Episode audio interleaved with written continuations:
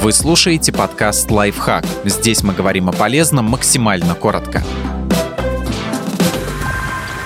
Почему конфеты «Птичье молоко» так называются? Иногда подобные вопросы приходят в голову сами собой, особенно когда страдаешь бессонницей. Словосочетание «птичье молоко» имеет древнее происхождение. Оно означает некий настолько редкий деликатес, что его никто не пробовал. По всей видимости, идиома пришла из Древней Греции. Географ и историк Страбон в своей географии применял ее, описывая остров Самос. Он утверждал, что это такая благословленная и богатая страна, что там есть даже птичье молоко. Также это словосочетание попадается в книгах античных авторов Аристофана, Афения и Лукиана. Со временем фразеологизм распространился по всей Европе и попал даже в славянские народные пословицы. Например, о чрезмерно избалованных людях говорили «все есть у богатого, а притч птичьего молока». А вот конфеты с таким названием придумали в 1936 году. Авторство рецепта принадлежит польскому кондитеру Яну Веделю, главе фабрики сладостей Э. Ведель. Согласно буклету компании, идея суфле в шоколаде пришла Яну во время путешествия по Франции. Когда Ведель вернулся в Польшу, он приготовил пробную партию конфет и показал ее сотрудникам своей фабрики. Новинка пришлась всем по вкусу и понадобилось придумать броское название. Ведаль, рассуждая вслух перед коллегами, задал риторический вопрос. Что может принести счастье человеку, который уже все перепробовал? И один из работников фабрики ответил «птичье молоко». Идея понравилась создателю лакомства, а продукт оказался чрезвычайно удачным и получил в итоге большую популярность. Так античная идиома оказалась связана с конфетами, причем настолько прочно, что стала ассоциироваться в первую очередь именно с ними.